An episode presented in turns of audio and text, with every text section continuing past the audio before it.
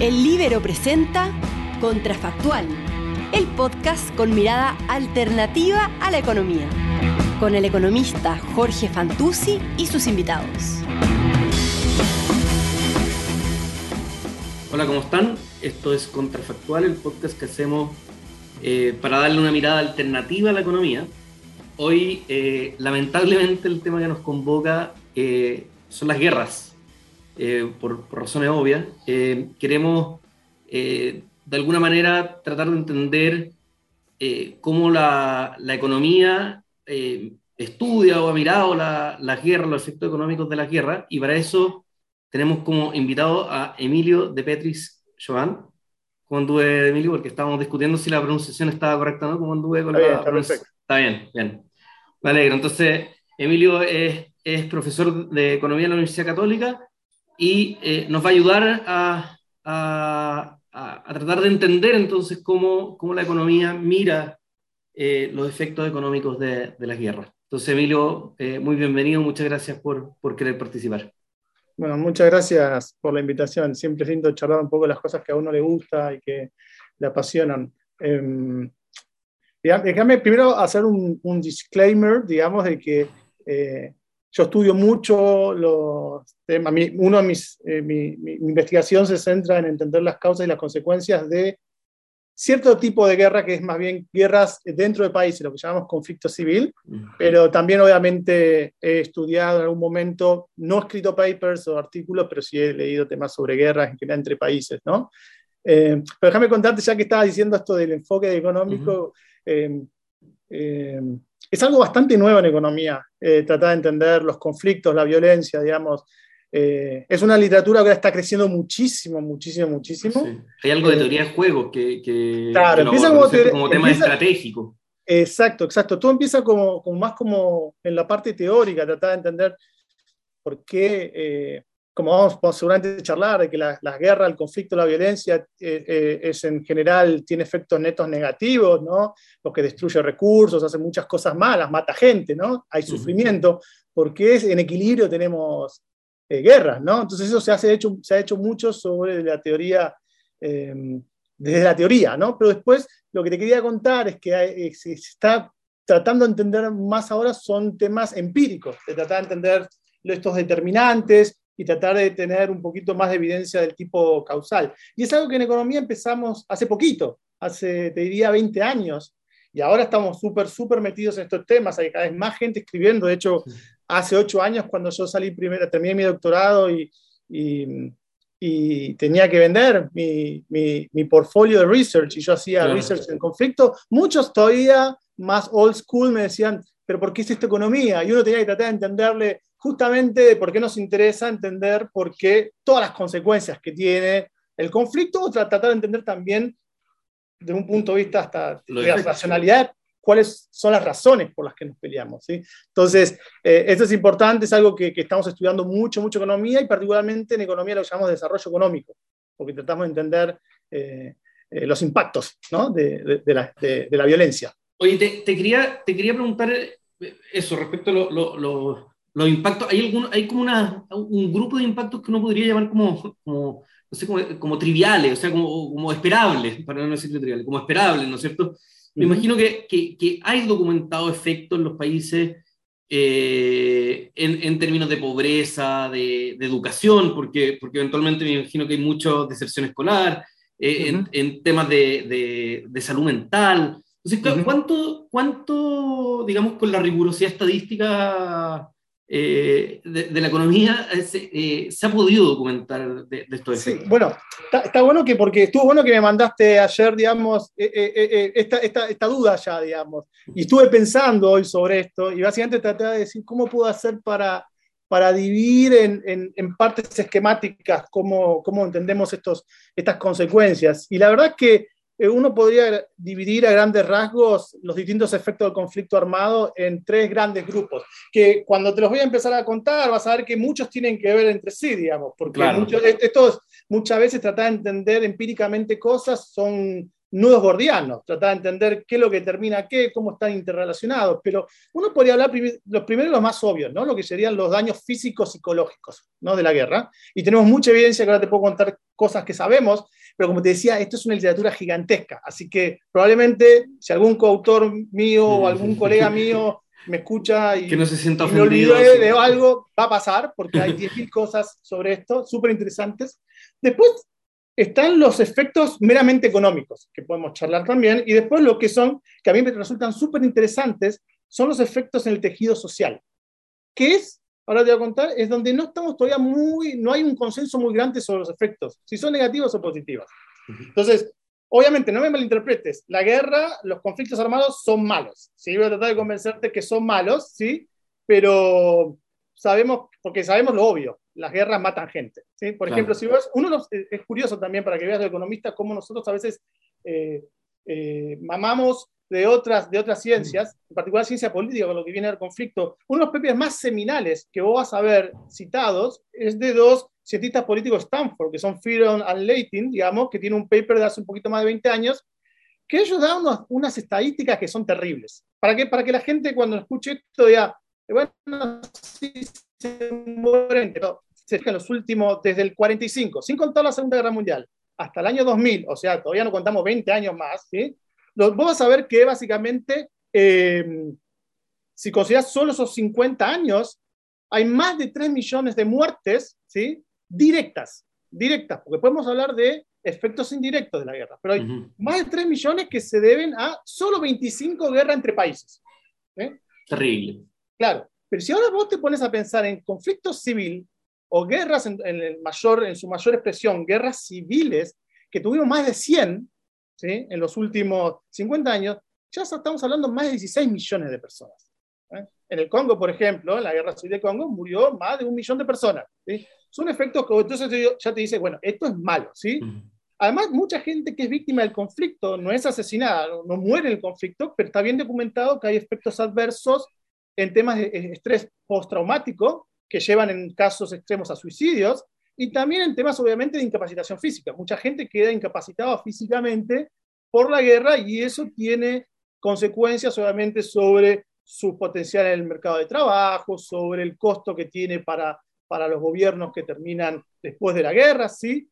Pero, o sea, esos son importantes hay muchos efectos postraumáticos, particularmente también hay mucho, eh, mucho análisis sobre los niños soldados, por ejemplo, en Sierra Leona, ¿sí? los efectos que tienen, que después te puedo contar que también hay efectos positivos. ¿sí? Hay cosas positivas que resultan de la guerra. Pero bueno, obviamente, más allá de las, de las, de las, de las eh, consecuencias eh, en vida, sufrimiento humano, obviamente, guerra, lo estamos viendo ahora con, con Ucrania, ¿sí? se destruye capital físico, ¿sí? se destruye infraestructura, ¿sí? Obviamente después podemos hablar un poco del capital humano. Pero, como te decía, pero, pero, no, pero te, quería preguntar por esas cosas positivas, porque, eh, em, de nuevo, viéndolo como desde esta perspectiva, como entre efectos triviales, ¿no es cierto?, que solo, o esperables y cosas distintas, yo creo que los efectos positivos son bien inesperados, ¿no? ¿Qué, qué, tipo de efectos positivos hay documentados? Lo que se ve, por ejemplo, en Sierra Leona, que gente que ha sufrido la guerra tiene más participación política va a votar más, participa más de la provisión de bienes públicos locales, se, se, se, mete más en temas de trabajar en juntas vecinales, ¿sí? Y también se ha mostrado que eh, eh, la historia de conflicto también fortalece los lazos o la cohesión social dentro de un grupo. Dentro de un grupo. Pero para que una cosita de las cosas de obvio, para que veamos también lo obvio de los efectos negativos, hay, Paul Collier es otro grande, un big name de esto, de, de, de los primeros de conflicto, que él decía básicamente, mostraba bastante convincentemente con muchos eh, métodos distintos que la pérdida que tenían en promedio los países que entraban en guerra ¿sí? era una pérdida promedio de 2.5% de crecimiento del PIB. O sea, dejaban de crecer 2.5% ¿sí? todos los años que están en guerra. Entonces vos imaginate, si vos haces la regla 70 sobre 2.5 sobre 2, básicamente en 35 años esos países se pierden de duplicar su eh, nivel de bienestar. Entonces, el efecto es súper, súper fuerte. Stiglitz tenía un paper de mostrar que eh, el costo para Irak de, que le hayan destruido la infraestructura, se haya matado tanta gente, están hablando de trillones, o sea, millones de millones. Pero para ponerlo fácil para la gente, por ejemplo, si, si uno, si, si, Rusia, supongamos que esta guerra no se dura un año, ojalá, ojalá no durara tanto, pero supongamos que el conflicto durara un año, si Rusia ese año iba a crecer al 5%, significa que es, solo ese año va a crecer, va a crecer la mitad.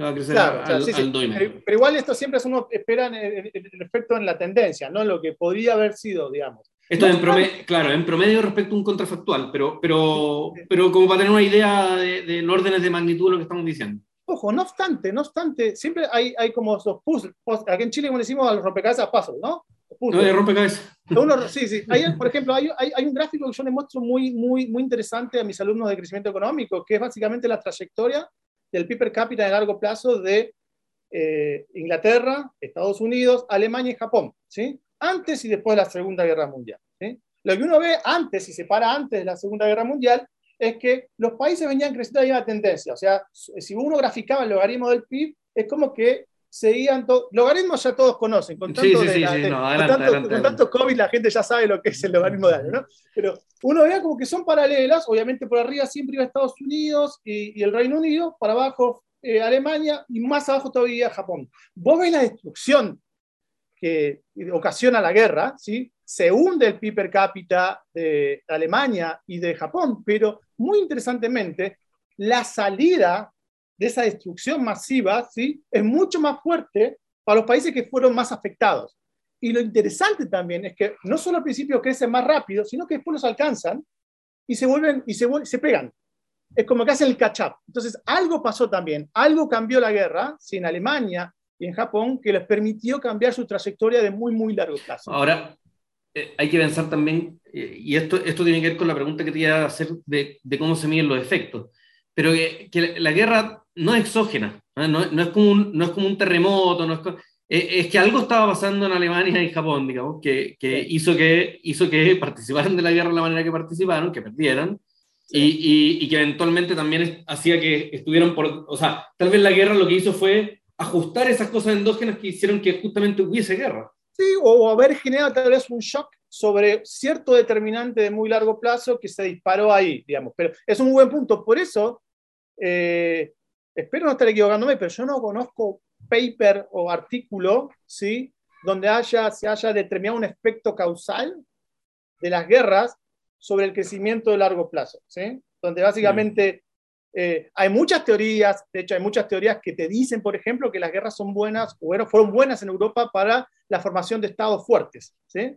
Básicamente, desde Tilly, digamos, hasta después hace Moulus y Johnson Robinson, te dicen, mira, las, guerras, la- las guerras hacen los, los estados hacen guerras y las guerras hacen los estados. También como que las guerras permiten también cambios institucionales o eh, hacen fuerte un Estado que eso después permite en el largo plazo provis- provisión de bienes públicos y cosas que Claro. sabemos que también son importantes. Entonces, esto, como te, te decía, esto es el nudo gordiano, tratar de entender eh, qué determina qué. Lo que sí sabemos más, ¿sí? Son, sobre- son los efectos sobre, por ejemplo, las personas, porque ahí es más fácil entender que no Pero- estamos bajo ese dilema de... Eh, pero de todas maneras, tal vez para explicarlo a la gente, pero también el contrafactual es difícil, porque tú quieres decir, por ejemplo, ¿cuánto aumentó la deserción escolar en Ucrania después del conflicto con Rusia?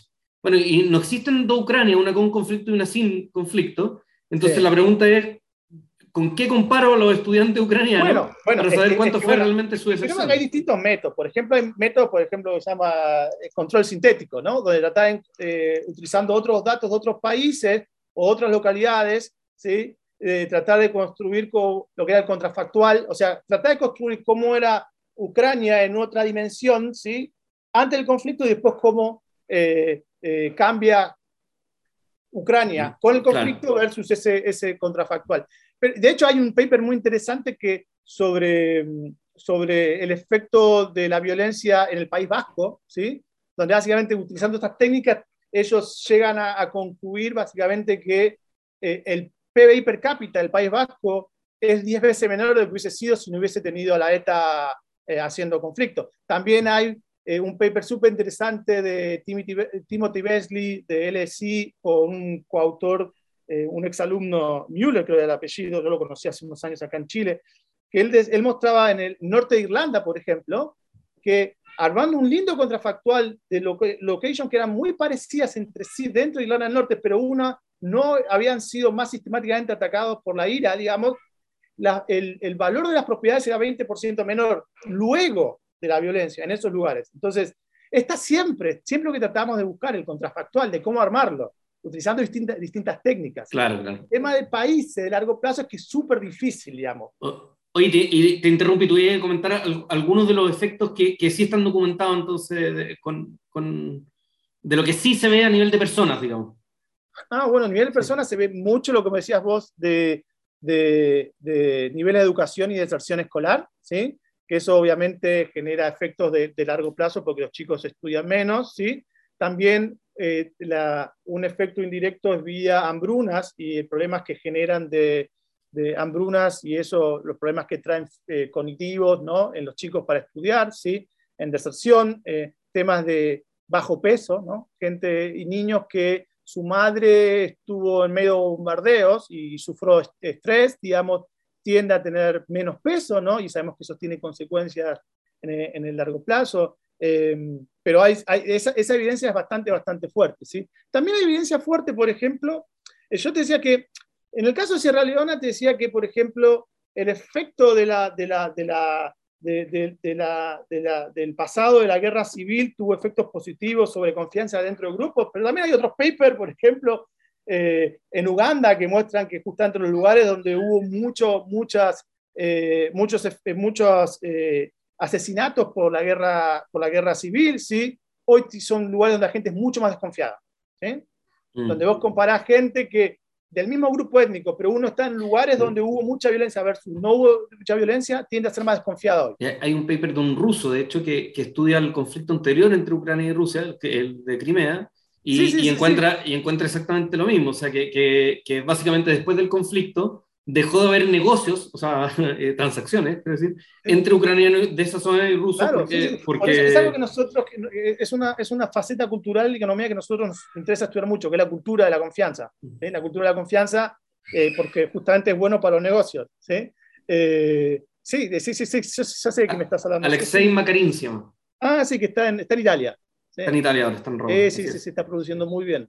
Sí, sí, sí. Y bueno, y es ruso y claro, economista que se dedica a los conflictos. O sea. Sí, sí. Oye, bueno, te, te, te, quería, te quería preguntar, esto a nivel de personas, pero te quería preguntar a nivel de países, porque uno podría pensar como en efectos eh, macro y micro para los países. Por ejemplo, eh, si, si para una guerra X, no necesariamente la, la, que estamos observando ahora, pero si, no sé, hace que aumenten los precios de los commodities, y hay un país que es eh, exportador neto de commodities, ¿no es cierto? Eh, claro. Bueno, en, en, solo por, en términos de intercambio va a salir ganando. Eh, tal, un país cualquiera que sí, no esté en el conflicto, ¿no es cierto? No, bueno, de hecho pasó el otro día, me pareció ver que los precios de, del trigo estaban aumentando, porque justamente se entendía que la producción de, de, de, Ucrania se iba a ver afectada, digamos. No sé necesariamente si el país va a seguir ganando, o sea, porque eh, primero ustedes que entender que una guerra en un país lo que genera muy fuerte es reasignación de recursos, tanto de dinero como de eh, factores de producción.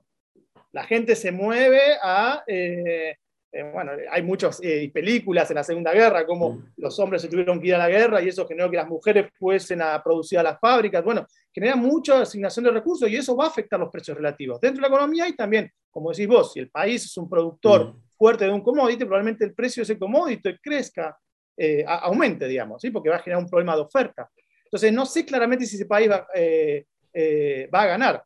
Hay, hay, un artículo que no recuerdo los autores, creo que está en el Review of Economic and Statistics, que es un journal, un una revista muy, muy importante de economía, eh, que veía el efecto en el, en el comercio internacional. ¿sí? Claro. Hace como 10 años. Y es lo que, lo que mostraban ellos es básicamente hacían unos modelos empíricos de muchos años y muchos pares de países y lo que se llama, no sé, eh, estimar lo que se llama una ecuación gravitacional, donde veía cuánto comercionaba entre dos países, y ellos mostraban que justamente el comercio entre dos países obviamente caía muy fuerte si los países entraban en guerra, pero también caía muy fuerte en los socios comerciales de uno de esos países. Exacto, exacto. Entonces hay efectos spillovers. ¿sí? Bueno, a este, a este ruso, Alexei Makarin, llegué justamente porque encontré que está ahora presentando un trabajo reciente que él tiene sobre, el, nuevamente, el conflicto entre Rusia y Ucrania, Sí. y que lo que hace es aprovechar esta variación como exógena en, en redes de, de, de, producción y ve cómo cambia el centro, por lo tanto, de algunos nodos de, de estas redes. De ah, networks, tengo, y, tengo que ese paper. Y, y, claro, y, es como una variación exógena, entonces dice, oye, ¿sabes qué? En el neto todos pierden, pero en el micro hay eh, ganadores y perdedores, y eso puede ocurrir, ¿no es cierto? Bueno, bueno, de hecho, es lo que te quería, eso estaba pensando y que, que, que uno, yo cuando hablo con, con, con, amigos míos, ¿no? que no son economistas, y muchos te hablan, que es mucho el popular press, ¿no? que la gente dice, eh, la guerra es un negocio. ¿no? Mm. Eh, bueno, te quiero enfatizar que la guerra es mala en el net, en el, en el agregados, por todas las cosas que estuvimos charlando, pero hay papers súper interesantes que muestran, por ejemplo, en el American Economic Review, o sea, uno de los mejores journals o revistas de, de economía, eh, la Ferrara, Eliana La Ferrara tenía con, con, un coautor, no me acuerdo el nombre, que mostraba, por ejemplo, el efecto negativo que tenía sobre las empresas productoras de diamantes, ¿sí? Mm. que se acabara la guerra en Angola. Entonces, cuando se veía que la, guerra en Angola estaba acabando, ¿sí?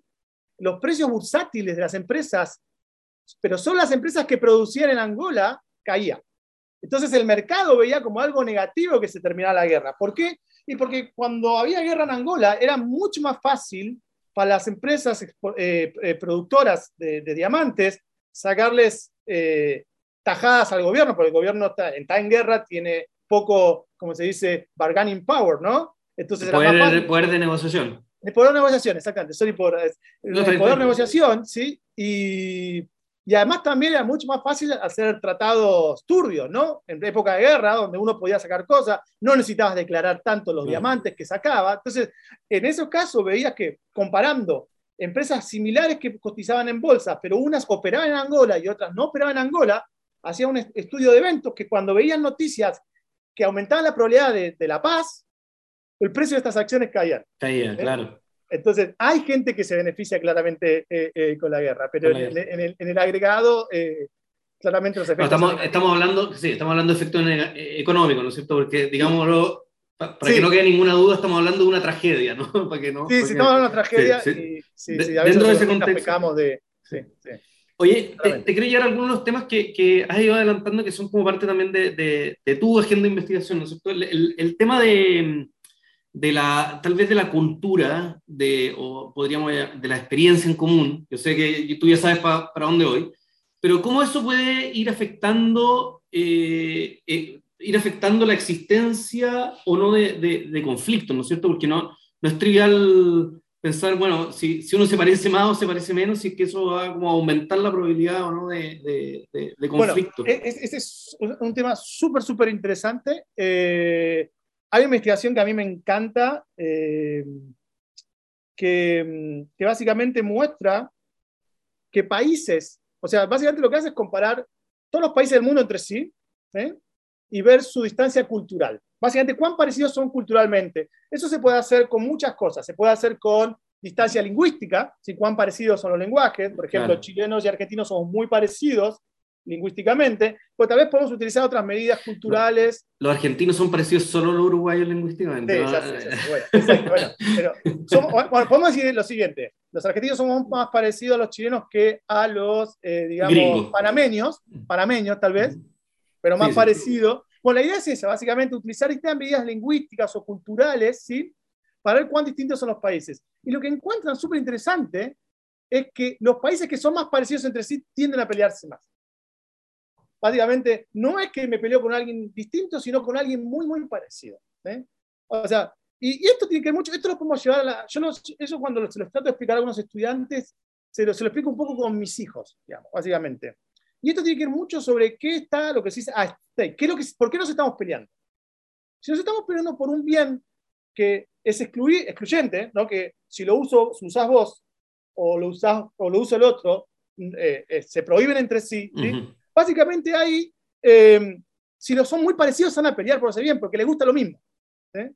Entonces, ahí básicamente lo que pasa, el argumento que estaban haciendo en este paper es que básicamente es, se pelean porque tienen preferencias parecidas por bienes. Ahora, ahora también puede haber algo de frontera ahí, ¿no es cierto? Que es como razón típica de conflicto. Obviamente, sí, obviamente, sí, sí. Estos papers lo que tratan es, obviamente, controlar, como decimos, por si comparten frontera o no, ¿sí? Eh, claramente queremos netear ese efecto, sí, sí, eso es obviamente. Además también el tema de las fronteras, que también en la frontera, no puede ser, no ser no necesariamente que es por la frontera, en la frontera también hay bienes, en la frontera hay recursos. Entonces está bueno que nos peleemos, o sea, tiene, tiene sentido que nos peleemos porque nos peleamos por ese río, nos peleamos por esos diamantes, nos peleamos por ese petróleo que está en la frontera y donde yo digo, no, la verdad, mi país empezaba acá y el tuyo empezaba allá, ¿sí? Mm.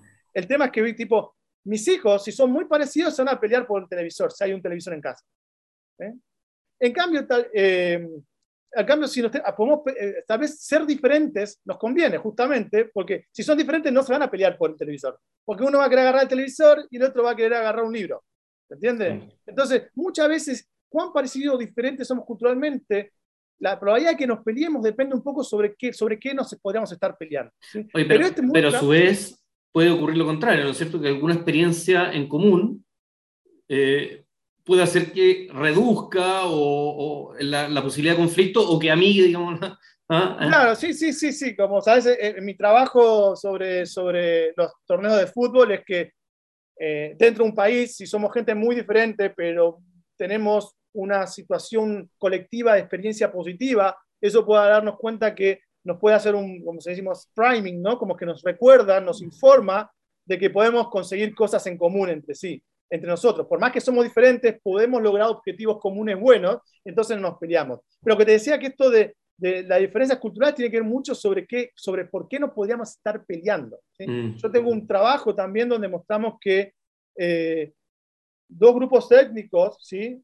van a pelearse más mientras más parecidos son en términos de eh, eh, sus formas históricas de, sobrevivencia económica. Entonces, si los dos son agricultores, se van a pelear probablemente más. ¿Por qué? Porque se pelean por la tierra. Entonces, ah, en lugares donde los, derechos de propiedad no son claros y no había demarcación de los bordes étnicos, ellos van a pelear, no, ese cacho de tierra es mía, este cacho de tierra es, eh, es tuya. Entonces, se pelean porque necesitan la tierra los dos. Los dos Entonces, muchas veces las similitudes o diferencias culturales pueden jugar para ambos lados. Pero este paper es muy interesante. Y, a, propósito de, lo, de, lo, de, los derechos de propiedad, eh, eh, te quiero a un tema que yo sé, sé que también están mirando, que, que el tema de la calidad de las instituciones, ¿no es cierto? Y la, y la relación con el conflicto. Y, y, cómo lo veo yo súper intuitivamente, yo que no, que, no, estudio estas cosas, digamos, pero cómo lo veo yo eh, súper intuitivamente es, bueno, Rusia ahora puede invadir, eh, puede invadir Ucrania, porque institucionalmente las instituciones dentro del país de, alguna manera no están funcionando bien. ¿ah? Eh, Hitler ocurrió porque, como fenómeno, ocurrió también porque algo estaba pasando dentro de Alemania que institucionalmente no pudieron pararlo, digamos, ¿no es cierto? Entonces empiezan, aparecen los autoritarismos y... Eh, entonces, ¿cuál es, la, cuál es la, la, relación o hasta dónde se ha llegado el estudio, digamos, de la relación entre la calidad de las ah, ah, ah, instituciones y, y, el conflicto? Sí, sí, hay, hay, mucha, hay, mucha, hay, mucha, hay mucha, mucha literatura, ¿sí?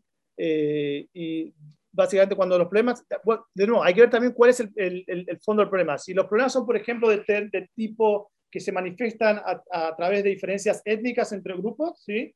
Eh, se ha mostrado que en lugares donde se han podido efectuar eh, e implementar de manera eh, eficiente formas de lo que se llama power sharing, ¿no? Institutions, donde hacen instituciones donde compartan el poder, ¿sí? Básicamente con lo que pasó en, en, el, en, el, Líbano, ¿no? Básicamente por la constitución dice, no, tiene que haber una parte cristiana, una parte musulmana, una parte, bueno, no me acuerdo ahora el nombre, pero básicamente hay arreglos institucionales que pueden ayudar a minimizar el conflicto. Por ejemplo, también hay cosas que son súper históricas. Yo tengo un trabajo donde básicamente muestro que los lugares de África donde había instituciones centralizadas hace 300 años, claro.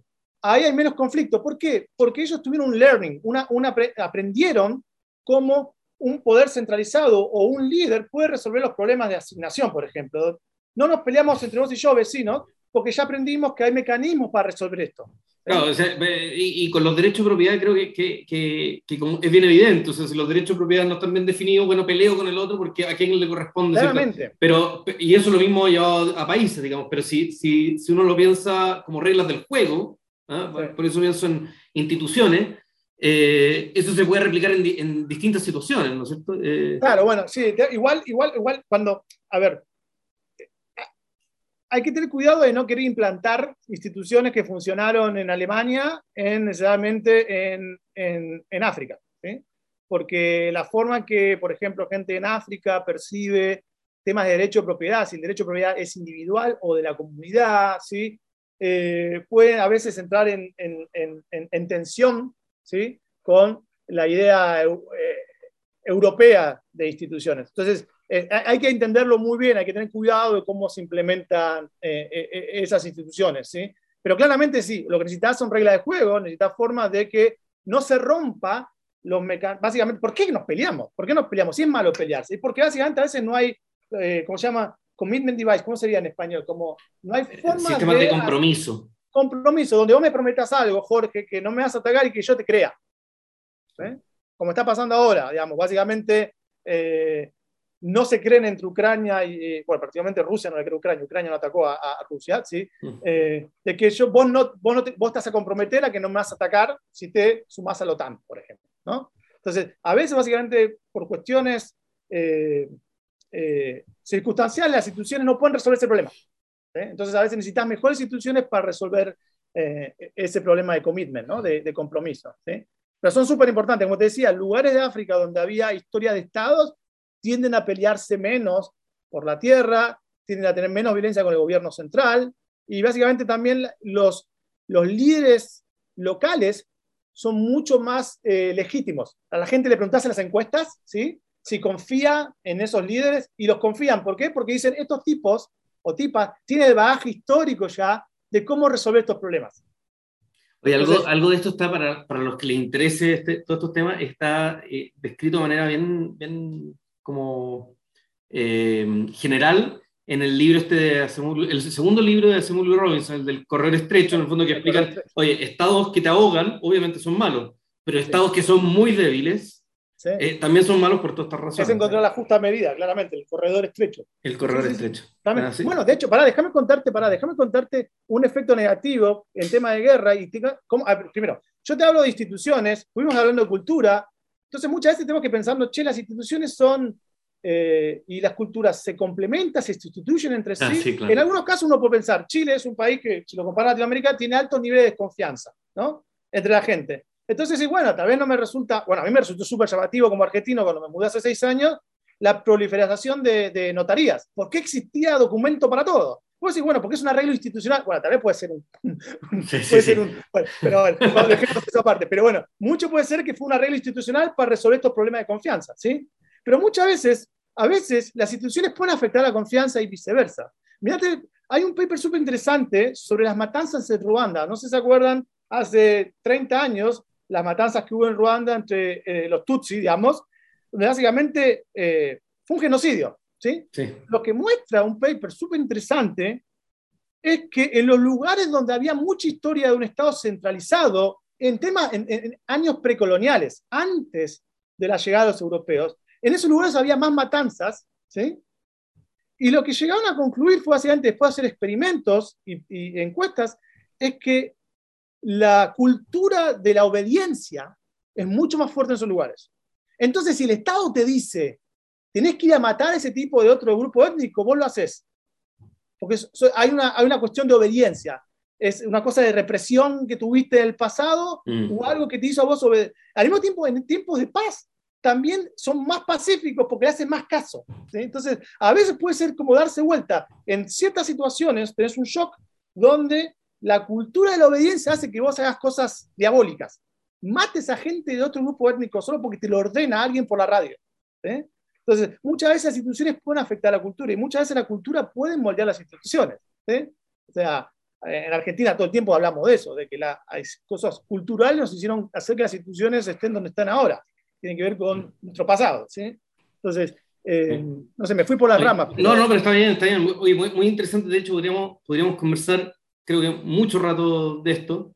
Eh, pero, pero te quiero dar las gracias, Emilio, por la, por la conversación que, que tuvimos. yo creo que yo me quedé con ganas de más y me imagino que la gente nos está escuchando también. Así que te, te, agradezco, muy entretenido, muy interesante y, y, que, que, lata que, que, digamos, la contingencia nos, nos lleve a, a, estar conversando de esto. Sí, sí, pero como le decía a, lo, a, a los televidentes, no sé cómo llaman a la audiencia. Eh, auditores, podríamos decir. Los auditores, a los auditores. eh, esta es una literatura de economía que, que, que está pero creciendo muchísimo, hay mucho para, y todavía hay muchas preguntas que no pudimos responder. Hay mucha gente también en ciencias políticas que está haciendo laburos bien, bien choros, entonces eh, está bueno que lean, ya están saliendo unos, lo que llama Literature Review o Survey de literatura que son interminables, porque hay cada cosa que ya he encontrado de distintos métodos o enfoques que está bueno que lo lean. Así que si les gusta, me pueden mandar mails y, y charlamos sobre estos temas porque son lo que a mí me apasiona y me gusta leer. Eso, queda, queda la invitación hecha entonces. Oye, Emilio, muchas gracias. Eh, esto fue Contrafactual, el podcast que, que, hacemos para darle una mirada alternativa a la, a la, economía y que en el día de hoy tocó darle una mirada distinta desde, desde la economía a las guerras. Muchas gracias por escucharme.